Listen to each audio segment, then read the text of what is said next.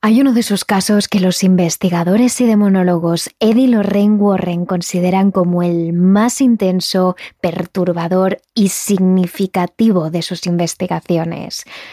No solo porque con él descubrieron un patrón que luego pudieron aplicar a muchas otras familias, sino porque es un caso muy bien documentado y con decenas de testimonios que lo apoyan. Un caso que sin embargo podría haber pasado desapercibido para la mayoría de los mortales si no fuera porque en 2013 el director James Wan decidió basar la primera película de Expediente Warren de Conjuring en él. Hoy os contamos el caso de una familia que durante más de 10 años convivió con entidades que les atormentaban, les atacaban, les aterrorizaban e incluso abusaban de ellos. Hoy os hablamos del caso de la familia Perron. Terrores nocturnos con Emma Entrena y Silvia Ortiz. Nos situamos en la tranquila ciudad de Harrisville, en Rhode Island, en el año 1970. Roger y Carolyn Perron tenían una gran familia feliz formada por cinco niñas: Andrea, Nancy, Christine, Cindy y April. Y por si fuera poco, un perro. Tenían una vida cómoda y placentera. El matrimonio estaba muy enamorado. Las niñas eran inteligentes y buenas, y Roger tenía un buen trabajo con el que mantener a toda su familia. Así que llegó un día en el que la casa en la que vivían se les quedó realmente pequeña. Los perros comenzaron entonces a buscar una casa más grande, pero tenían algo claro, tenía que ser una casa en contacto con la naturaleza, mucho jardín, animales, un sitio donde el matrimonio pudiese ver crecer a sus hijas y después jubilarse allí. La búsqueda fue infructuosa hasta que un agente inmobiliario les ofrece comprar una enorme granja de más de 80 hectáreas construida en 1736 en Harrisville. Una granja de paredes de madera, con un tejado a dos aguas, chimenea, un bonito porche y sobre todo con mucho espacio para la naturaleza. No es que la granja tuviese jardín, es que a su alrededor no había nada más que bosque. Los vecinos más cercanos quedaban a hectáreas de distancia y además contaban con un granero, un pequeño estanque e incluso un pequeño riachuelo. Perfecto para que las niñas creciesen felices y sin molestar a nadie. Aunque Roger tenía sus reparos a la hora de comprar una casa nueva, Caroline se enamoró de ella y finalmente el matrimonio hizo una oferta. A los pocos días el dueño de la casa aceptó la oferta sin dudarlo, pero una vez la familia había comprado la casa, el anterior dueño les quiso hacer una advertencia. Les dijo que la casa era realmente perfecta para una familia tan grande como la suya, pero que aún así les recomendaba dormir con las luces encendidas. Así lo cuenta Roger Perron. Desde el primer día nos enamoramos de la casa, pero el dueño me dijo que dejara las luces encendidas por la noche. Un par de días más tarde recordé la frase y empecé a notar que algo iba mal. Sin embargo, la familia no tomó la advertencia demasiado en serio. Casi pensaron que el dueño estaba un poco chalado y simplemente comenzaron a instalarse. La casa era antigua y necesitaba unas muy buenas reformas, así que los Perron invirtieron todo lo que les quedaba después de la compra de la casa en reformarla y acondicionarla para convertirla en la casa de sus sueños. Pero pronto se darían cuenta de que iba a convertirse en la casa de sus pesadillas. De hecho, las niñas se dieron cuenta de ello el mismo día en que se mudaron, aunque no lo comentaron con sus padres hasta tiempo después, según cuenta Andrea Perron en una entrevista a Infobae. El mismo día que nos mudamos, cuatro de las cinco hermanas vimos una aparición de cuerpo entero. Nos ignoró y concentró toda su atención en el señor Kenyon, el anterior dueño, mientras éste guardaba sus últimas pertenencias del armario del comedor. No sabía que se trataba de un espíritu. Me dio la sensación de ser un cuerpo sólido. Hasta lo saludé cuando pasé, pero me ignoró. Nancy lo vio evaporarse. Era surreal. Pero los niños vemos el mundo con ojos abiertos a las maravillas, y ese día fue caótico por la mudanza, así que ninguno lo mencionó hasta mucho después. El matrimonio Perron, Roger y Caroline, tardaron algo más de tiempo en darse cuenta. Todo empezó como cualquier otra manifestación demoníaca, con el crujir de la madera y los golpes en medio de la noche, golpes que retumbaban por las paredes y además cuando nadie podía haberlos producido. Pero los perros lo achacaron a la vejez de la casa Después llegaron los susurros, unos susurros que llegaban directamente desde dentro de las paredes de la casa, como si la propia granja les quisiese decir algo. Algo más tarde llegaron los pasos, pasos huecos y pesados que transitaban por los pasillos de la propiedad, acompañados del ruido de unas pequeñas campanillas. Pero de nuevo, el matrimonio trató de buscarle una explicación racional.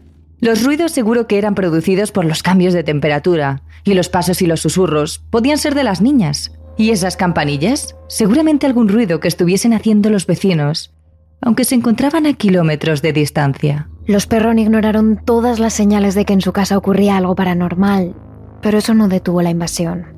Y todo fue empeorando. Era su primer invierno en la casa y la calefacción comenzó a fallar, pero no una vez, ni dos veces. Por el día funcionaba perfectamente bien. Y al caer la noche, de repente, dejaba de funcionar. Cada noche, Roger tenía que bajar al sótano para arreglarla. El hombre bajaba las empinadas escaleras de madera y se metía dentro de esa húmeda sala. Repentinamente, sentía como la temperatura bajaba varios grados de golpe y sobre su nuca sentía un aliento húmedo que le erizaba la piel. De repente una mano invisible se colocaba sobre su hombro y comenzaba a acariciarle. Sentía su peso ahí, pero cuando se giraba, detrás de él no había nada. El sótano de la casa de la granja es el lugar más aterrador que he visto en mi vida. Tenía paredes de granito rellenado con yeso con crin de caballo, que se usaba en los viejos tiempos en la construcción, y el suelo parcialmente de tierra, lo que generaba un aroma denso. Era largo y oscuro, con varias habitaciones para fines específicos, como la alacena y la caldera había un pozo que era un área particularmente activa. No puedo decir que fuera el punto focal de los espíritus, porque estaban en todas partes, pero había un espíritu que parecía residir ahí permanentemente. Era una mujer que tenía una atracción hacia mi padre y lo tocaba cada vez que él descendía la vieja escalera desvencijada del sótano.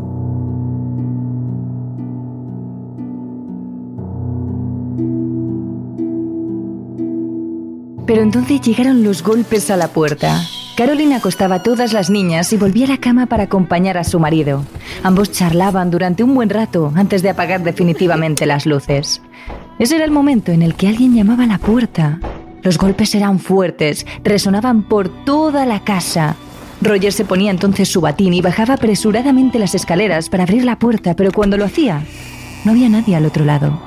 El hombre miraba atentamente los alrededores de la casa, cerraba la puerta y volvía a la cama pero los golpes volvían a sonar. Cada noche se repetían estos fuertes golpes hasta que llegaron a producirse con un ritmo determinado. Tres golpes y paraban. Tres golpes y paraban. Como si quisieran decirle algo a los perros, algo que ellos no entendían.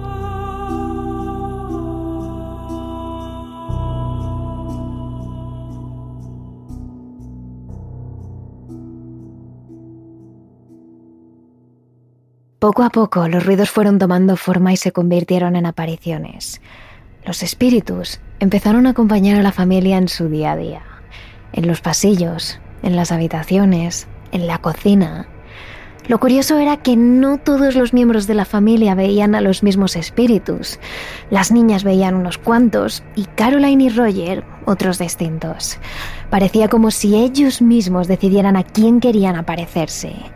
Sin embargo, a las niñas, como cuenta Andrea, no parecían molestarle los espíritus al principio, pues eran seres benignos, las cuidaban y se presentaban de formas muy agradables. Por lo menos una docena de espíritus estaban presentes en la casa, aunque algunos los vimos una o dos veces nada más.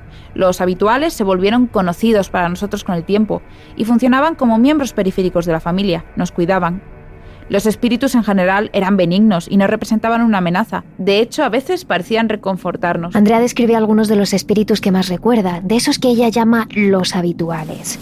Primero había una señora mayor de aspecto dulce que cada noche se aparecía en las habitaciones de las niñas una vez que su madre las había acostado y había apagado la luz.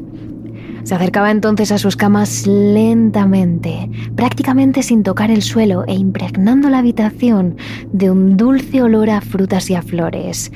Se inclinaba entonces sobre la cama de cada una de las niñas y les besaba la frente, dejando en las pequeñas una extraña pero agradable sensación. Después estaban los niños que correteaban por la casa y se reían a todas horas. Eran espíritus juguetones que cambiaban de lugar las muñecas de las niñas, desordenaban las habitaciones y las tiraban de las coletas como si quisieran llamar su atención. La mayoría de las veces se presentaban ante la pequeña April, quizás la más vulnerable a las apariciones. De hecho, tal y como reconoció años más tarde, April llegó a tener una relación muy muy estrecha con uno de estos niños fantasmas. Ellos se acercaban más a mí que a nadie más porque era la más joven y la más vulnerable. De hecho, tuve una relación con ese chico.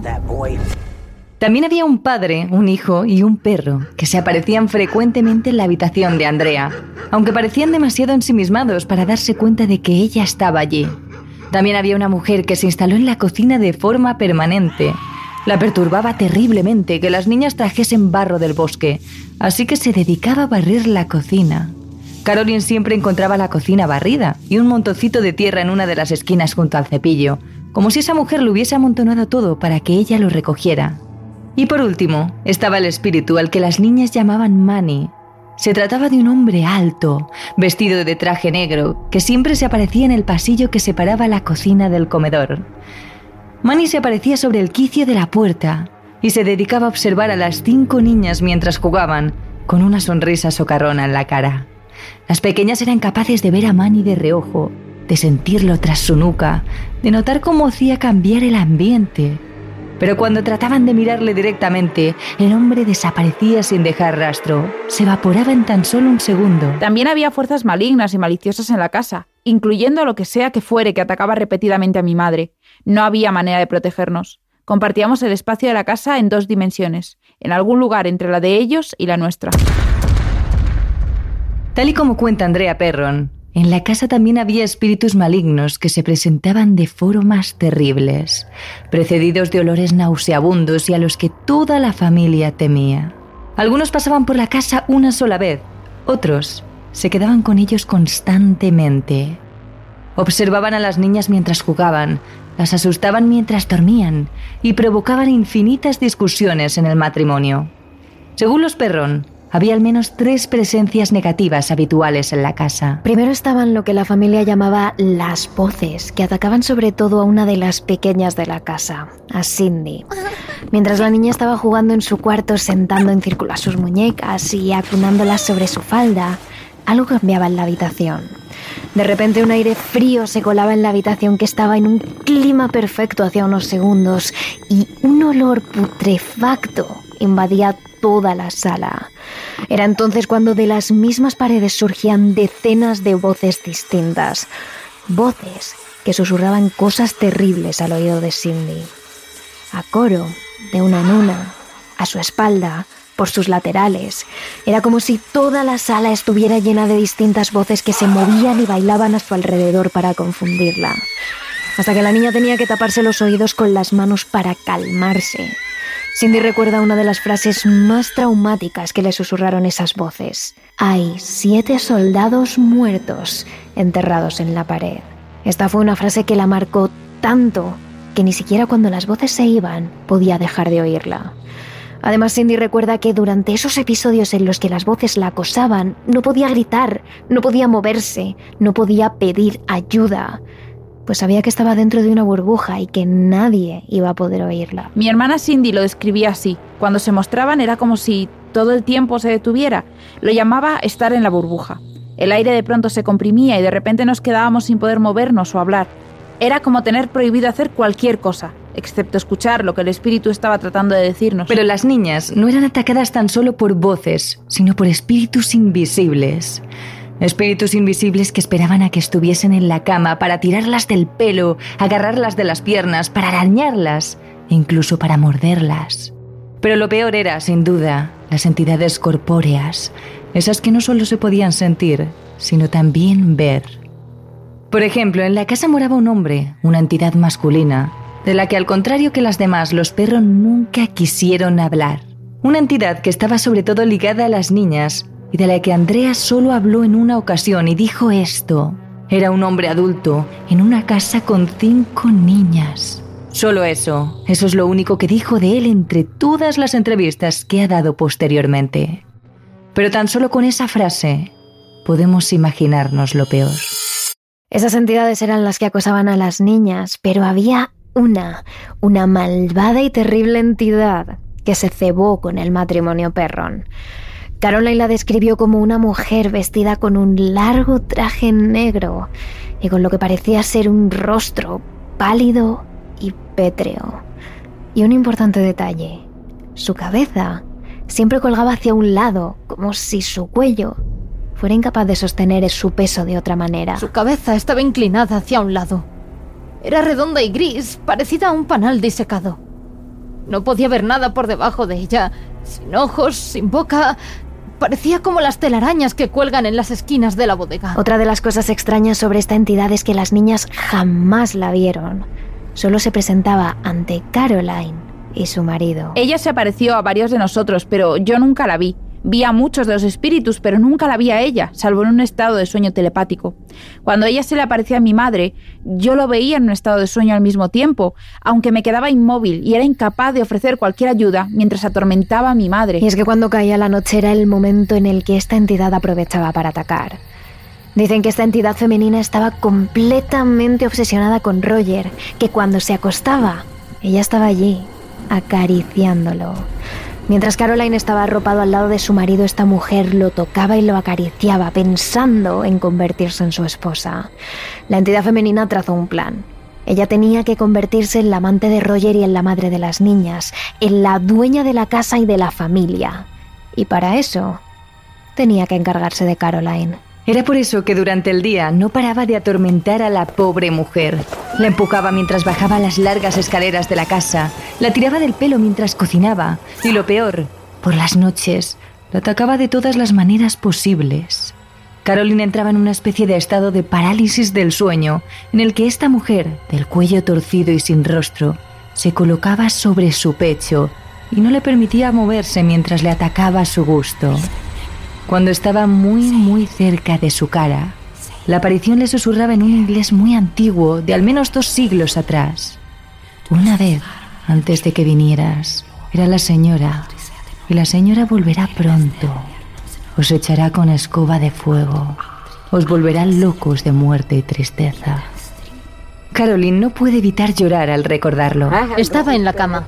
Abrí los ojos y la aparición comenzó a descender hacia mí. En la otra habitación, Andrea, su hija, visualizaba todo lo que su madre estaba pasando en su propio sueño, pero al igual que Caroline, era incapaz de hacer nada al respecto. Solo podían esperar a que la entidad terminara de atormentarlas.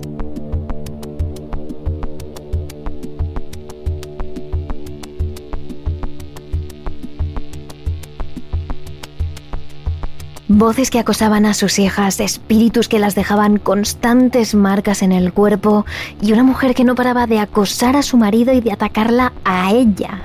Caroline estaba dispuesta a parar todo esto y para ello empezó a investigar la casa.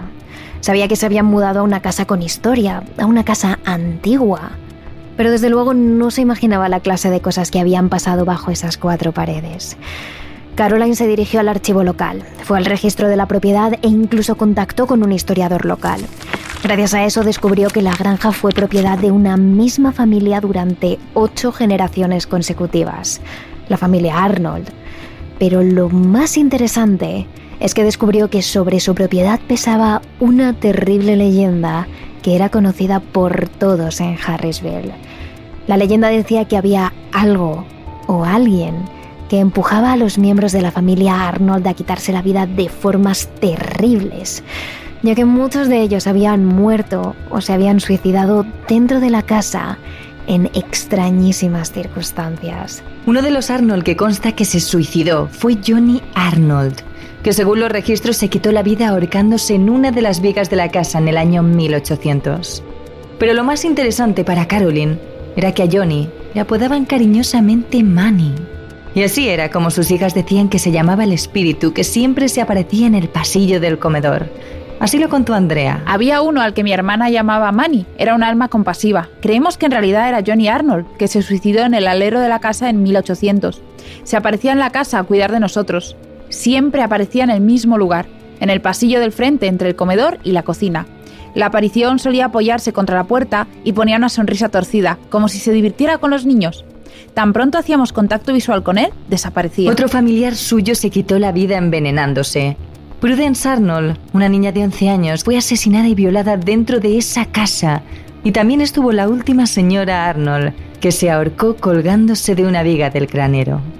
Caroline empezaba a encajar las piezas del puzzle. Estaba ensimismada leyendo todos los registros que había sobre aquella propiedad y la familia Arnold, hasta que de pronto se topó con una mujer, una antigua dueña de la casa cuyo nombre era Bathsheba Sherman una bruja que vivió en la casa a principios del siglo XIX. Según lo poco que se conoce de ella, esta mujer practicaba rituales satánicos y acabó ahorcándose en su propio granero. Bathsheba Thayer, que así es como se llamaba realmente, nació en el 1812 en Rhode Island y se casó con Jackson Sherman en 1844.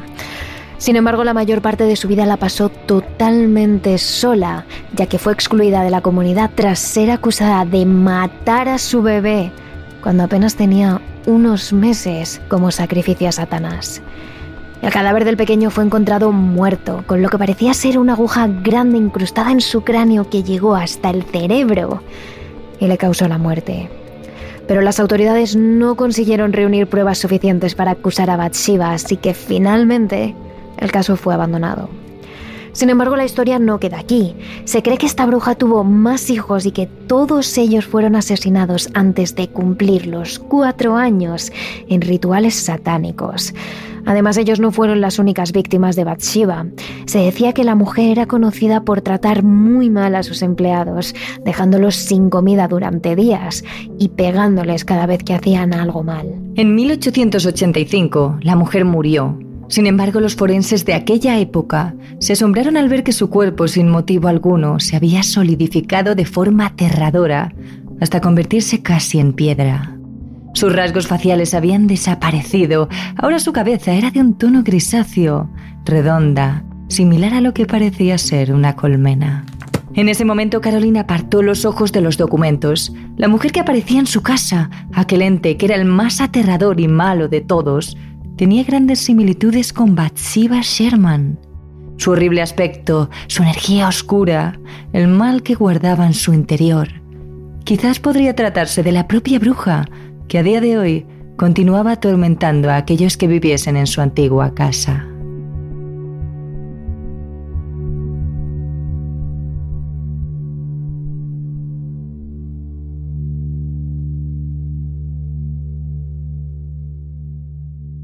Pero la confirmación de que aquel ente maligno era la propia Bathsheba vino de la mano de Lorraine Warren, porque efectivamente los Warren acudieron a la residencia de la familia Perron. Todo comenzó con la visita de unos estudiantes a la casa que fueron con el objetivo de ver con sus propios ojos aquello que se rumoreaba en el pueblo, que aquella casa estaba llena de entes que convivían con la familia. Después de que los jóvenes experimentaran la visita de aquellas presencias, no tardaron en acudir a los Warren para informarles de lo que allí sucedía. Y poco tiempo después, la propia pareja llamó a la puerta de la familia Perron. Andrea Perron, la mayor de las cinco hijas, lo contaba así. Mi madre nunca le pidió ayuda a nadie y mi padre negaba que algo sucediera en su presencia. Un grupo de estudiantes apareció un día y ellos les informaron a los Warren. Los Warren llegaron seis semanas después era octubre de 1973. Es entonces cuando nada más llegar, Lorraine Warren advirtió a la familia de que entre todos los entes que había en aquella casa, existía uno con el que debían tener especial cuidado. Sin saber nada de la casa, la señora Warren entró en la cocina y dijo, siento una presencia maligna en esta casa. Su nombre era Batsheba y así empezó todo. Es en ese instante cuando toda la familia Perron confirmó la teoría de que aquel ente maligno con la cara desfigurada y la cabeza inclinada hacia un lado era Bathsheba. Incluso la propia Lorraine Warren, años después de lo ocurrido, no podía evitar expresar su miedo hacia aquel ser que habitaba en la casa. En sus últimas entrevistas, concretamente en el medio digital argentino Infobae, detallaba el momento en el que se encontró frente a frente con el espíritu de Bathsheba Sherman, justo después de visitar el sótano de la casa, cuando ella sola decidió subir las escaleras y dirigirse a la entrada principal. Subí las escaleras y cuando estaba subiendo esas escaleras que crujían para ir al siguiente piso, había un cuarto que no tenía ventanas en tres de sus paredes, pero sí que tenía en una cuarta. y miré a la esquina y vi algo muy desagradable que me miraba y me asusté. Me presigné y dije, en nombre de Jesucristo, vuelve de donde viniste. Sin embargo, pese a la afirmación de la propia Lorraine Warren, algunos miembros de la familia pensaban que se trataba de la señora Arnold, que se ahorcó en el granero y que ahora su alma vagaba por la residencia de los Perron con el objetivo de atormentar a la familia. En concreto, de atormentar a Caroline, la madre. Supongo que nunca sabremos con seguridad quién era. Ciertamente no era de estos tiempos. Es parte del misterio de la vida y de la muerte. Bathsheba había tenido una vida miserable. Había sido acusada de matar a un niño clavándole una aguja en la cabeza. Fue sujeto de pesquisa en el pueblo, pero nunca fue llevada a juicio por falta de evidencias. Sin embargo, en la corte de la opinión pública fue tratada como un criminal y vivió bajo la nube negra de la sospecha. En un primer momento comenzó asustando a Caroline durante las noches. El ente se le aparecía justo al lado de la cama, de pie, observándola con esa cara completamente deformada y la cabeza inclinada. Pero cuando la madre se incorporaba, gritando mientras despertaba a su marido, la extraña mujer había desaparecido. Con el tiempo Bathsheba pareció que cada vez fue tomando más fuerza. Empezó a arrojar objetos a la madre de la familia. En ocasiones le tiraba del pelo, la arrastraba, la agarraba de su ropa o la empujaba contra el suelo con fuerza. Pero al mismo tiempo que el ente de la bruja descargaba su furia contra la madre, Bathsheba sentía cierta atracción por Roger Perron. Entonces Caroline entendió que fue Bathsheba la que comenzó a cortar la luz y la calefacción, porque sabía que Roger era el encargado de bajar al sótano y arreglar lo que ocurría. En el momento en el que él estaba manejando los cables y las herramientas, Bathsheba aprovechaba para acercarse. Era entonces cuando Roger comenzaba a sentir una mano que recorría su nuca. Sentía su presencia en su espalda. Bathsheba estaba intentando seducirle. La bruja tenía mucha dulzura con el padre de la familia, todo lo contrario que con la pobre Caroline, a la que con el paso del tiempo se dio cuenta de que le asustaba terriblemente el fuego, esa que cuando Bathsheba llegó a su punto más fuerte, provocaba pequeños incendios para asustar a Caroline. La situación llegó hasta tal punto y tuvo tanta repercusión que hasta un periódico local publicó una pequeña noticia en la que hablaba de Bathsheba Sherman y su odio hacia Caroline Perron, que decía así. La señora Perron dice que se despertó una mañana antes del amanecer y se encontró con un fantasma al lado de su cama. La cabeza le colgaba hacia un lado sobre un viejo vestido gris. Había una voz reverberante que decía, Vete, vete, te sacaré con muerte y tristeza. Cuando los Warren llegaron a la casa de los Perron, Bathsheba se había manifestado hasta tal punto que la propia Caroline parecía ser controlada por la bruja en ciertas ocasiones. De hecho, prácticamente nada más llegar y ver el panorama, los parapsicólogos no tardaron en fijar una fecha para comenzar el proceso de expulsión de los entes malignos de aquella casa, en concreto, de la propia Bathsheba. Sin embargo, nada más empezar, todos los fantasmas que habitaban allí, incluidos los más dulces, parecieron rebelarse. La tensión se palpaba en el ambiente, los objetos volaban por toda la habitación, las luces se apagaban y se encendían sin parar. Se escuchaban portazos, pisadas, incluso voces y quejidos que iban y venían de una habitación a otra. En un momento dado, la puerta de la entrada de la casa se abrió de golpe y una fuerte ráfaga de aire golpeó a los allí presentes. Seguidamente una sombra negra y grande entró rápidamente y se metió dentro de Caroline. Lorraine Warren centró entonces su atención hacia ella. Parecía que Bathsheba había comenzado a apoderarse del cuerpo de la mujer y la parapsicóloga comenzó a recitar en alto oraciones mientras el resto de su equipo, junto a su marido, controlaban la situación. Pero al contrario que la película que se basó en esta historia, The Conjuring, Bathsheba no fue expulsada del cuerpo de Caroline y de la casa. Por más que intentaban despegar aquel ente de la madre de la familia Perron, no conseguían que se fuera. Es más, lo que de verdad hacían es que la bruja hiciese sufrir más y más a Caroline, hasta tal punto que su propia familia, en concreto Andrea Perron, su hija, pensaron que moriría allí mismo. Mi madre comenzó a retorcerse, hablaba en un lenguaje desconocido y levitó y voló unos 20 pies hasta el cuarto de al lado. Pensé que esa noche estaba viendo morir a mi propia madre. Fue la peor experiencia de mi vida. Mi madre sobrevivió a esa dura experiencia y afortunadamente no tiene recuerdo del episodio, pero yo nunca lo voy a olvidar. Tampoco ninguno de los demás que estuvieron presentes. No sé si era un demonio, no sé lo que era, pero era una fuerza cuya intención era hacerse presente para ese grupo que quería sacar a los espíritus de la propiedad. Lorraine afirmaba que aquel ser oscuro era el mismo que atormentaba a la familia y en concreto a Caroline. Era Bathsheba. Pero a estas alturas la familia Perron estaba demasiado asustada como para seguir escuchando a los Warren. Y les pidieron por favor que abandonasen su hogar. Desde que la pareja había puesto los pies en aquella casa, todos los entes no estaban contentos con la visita. Y sorprendentemente, vista la situación, los Warren hicieron caso a la familia y abandonaron el hogar de los Perron dejando el caso sin resolver. A la familia no le quedó otra cosa que ahorrar dinero para poder comprarse una nueva casa y vender esta propiedad. Sin embargo, esto no fue nada fácil, ya que habían invertido todos sus ahorros en la reforma de la casa y tardaron 10 años en conseguir el dinero suficiente para poder mudarse. Durante todo aquel tiempo tuvieron que convivir con los entes que merodeaban por la casa, y se hacía difícil, en especial por la presencia de aquellos que deseaban el mal a la familia o que simplemente no querían que estuviesen ahí.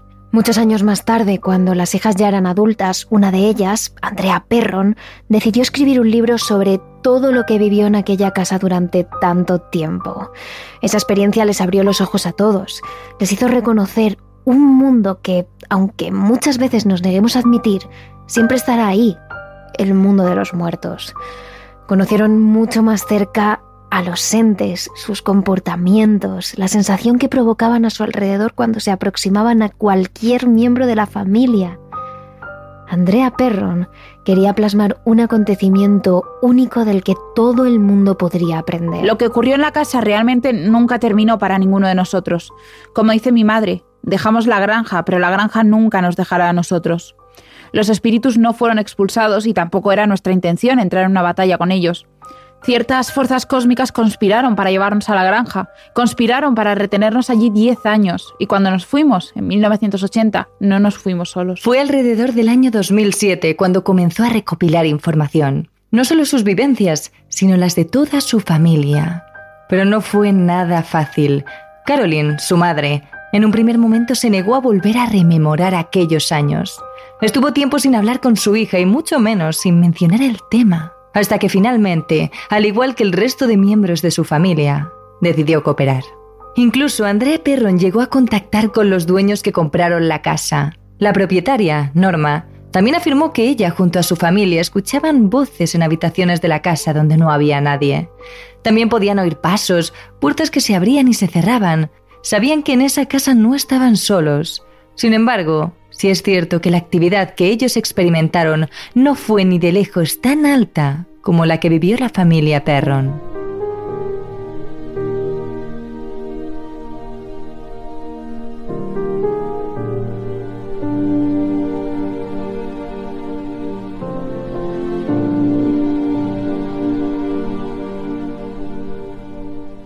Pero lo cierto es que tras el estreno de la película que trataba la historia de la familia Perron, The Conjuring, en el año 2013, Norma, la propietaria por aquel entonces, comenzó a vivir un completo infierno. Fanáticos de la película y gente obsesionada con experimentar lo que se vivía en aquella casa comenzaron a acercarse a la propiedad y a husmear en los alrededores sin el permiso de la propietaria.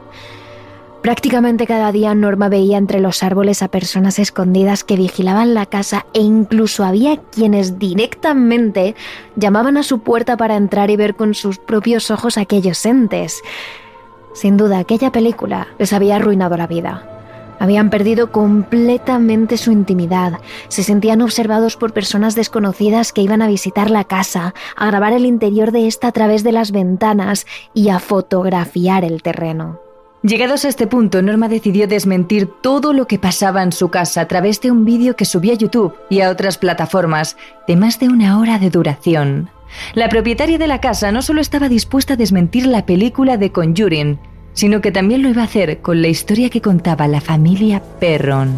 No nos hemos vuelto a sentir seguros y a salvo nunca. Hemos perdido nuestro derecho de privacidad.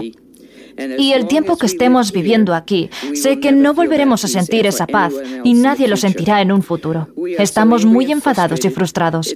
No es justo para nosotros lidiar con problemas físicos serios teniendo que enfrentarnos a gente que nos espía, nos acosa y entra sin derecho a nuestra casa a todas horas en medio de la noche, que creen que están en su derecho al entrar intencionadamente e invadir y violar nuestra privacidad y nuestras vidas, y amenazar nuestro bienestar psicológico y emocional. Nosotros nunca hemos tenido que hablar de nuestra propiedad. Me enfurece que actualmente siempre que vuelvo a casa monte un circo poniendo carteles alrededor de toda la propiedad y cuerdas con cadenas y con banderas. Pero lo peor, que esto no ha parado las intrusiones. Los responsables de crear esta película han provocado esto y a ellos no les importa. Junto a la ayuda de periodistas, buscó en los registros históricos de la localidad para comprobar que las historias sobre las entidades pasadas de las que hablaba la familia Perron no eran más que mentiras. Afirmaba que por aquel entonces la familia estaba pasando duros momentos en los que el estrés les jugó una mala pasada. En concreto habló de Caroline, la madre, y su obsesión por Bathsheba Sherman, el supuesto ente de la bruja que residió en la misma casa y que durante años quiso echar a la mujer de allí. Sin embargo, sorprendentemente, no aparece ninguna Bathsheba Sherman en los registros de los propietarios anteriores. Además, Caroline contaba que aquella bruja había asesinado a su hijo cuando apenas era un bebé en un ritual satánico. Pero una vez más, Ningún registro de los años en los que se supone que vivió Bathsheba denuncia el asesinato de un recién nacido. Así, una a una, fue desmintiendo todas las historias que contaba la familia Perron. Y no solo de estas personas, sino que también se atrevió a cuestionar la autoridad de los Warren. Norma se dedicó a analizar detalladamente la vida de los parapsicólogos. De hecho, en el vídeo afirma que son dos personas sin estudios y que eso hace dudar mucho de su categoría como investigadores. Además analiza los libros de los Warren en los que ella misma destaca frases y afirmaciones que ha hecho la propia pareja y que ponen en duda todavía más sus creencias como por ejemplo que según la pareja de parapsicólogos, la esquizofrenia realmente no es una enfermedad, sino una posesión demoníaca.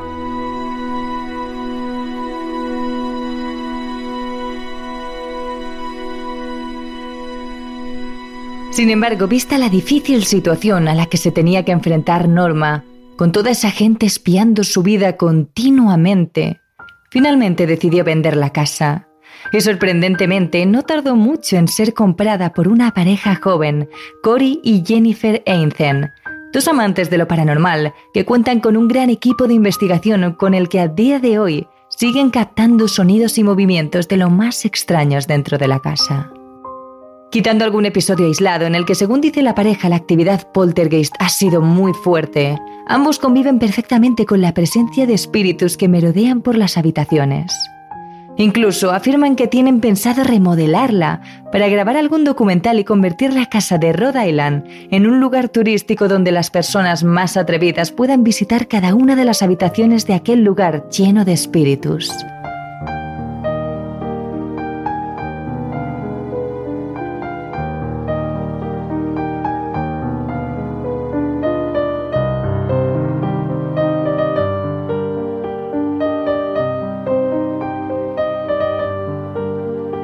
Llegados a este punto es aquí cuando os dejamos a vosotros. Que opinéis sobre si todo esto fue un fraude, tal y como señala la antigua propietaria Norma, o si por el contrario la casa ubicada en Rhode Island está realmente infestada de fantasmas, tal y como dicen los actuales propietarios de la finca, la familia Perron e incluso los propios Warren. Ya sabéis que a lo largo de toda la semana subiremos a nuestras redes sociales más información sobre lo que ocurrió en aquella casa, vídeos, documentos y fotografías que nos permitirán conocer aún más sobre todo lo que ocurrió en aquella misteriosa residencia de Rhode Island. Somos arroba terroresn en Twitter y arroba terroresnocturnos barra TRN en Instagram y TikTok. ¿Y tú? ¿Crees que la casa de Rhode Island está realmente llena de fantasmas? Hemos esperado 30 años para contar esta historia porque hace 30 años el mundo no estaba preparado para esto.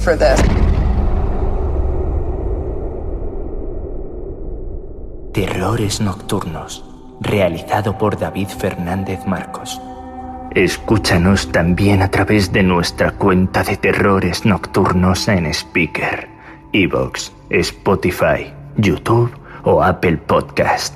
Y síguenos también en nuestras redes sociales de Twitter, arroba terroresn o en nuestro Instagram, Terrores Nocturnos Radio.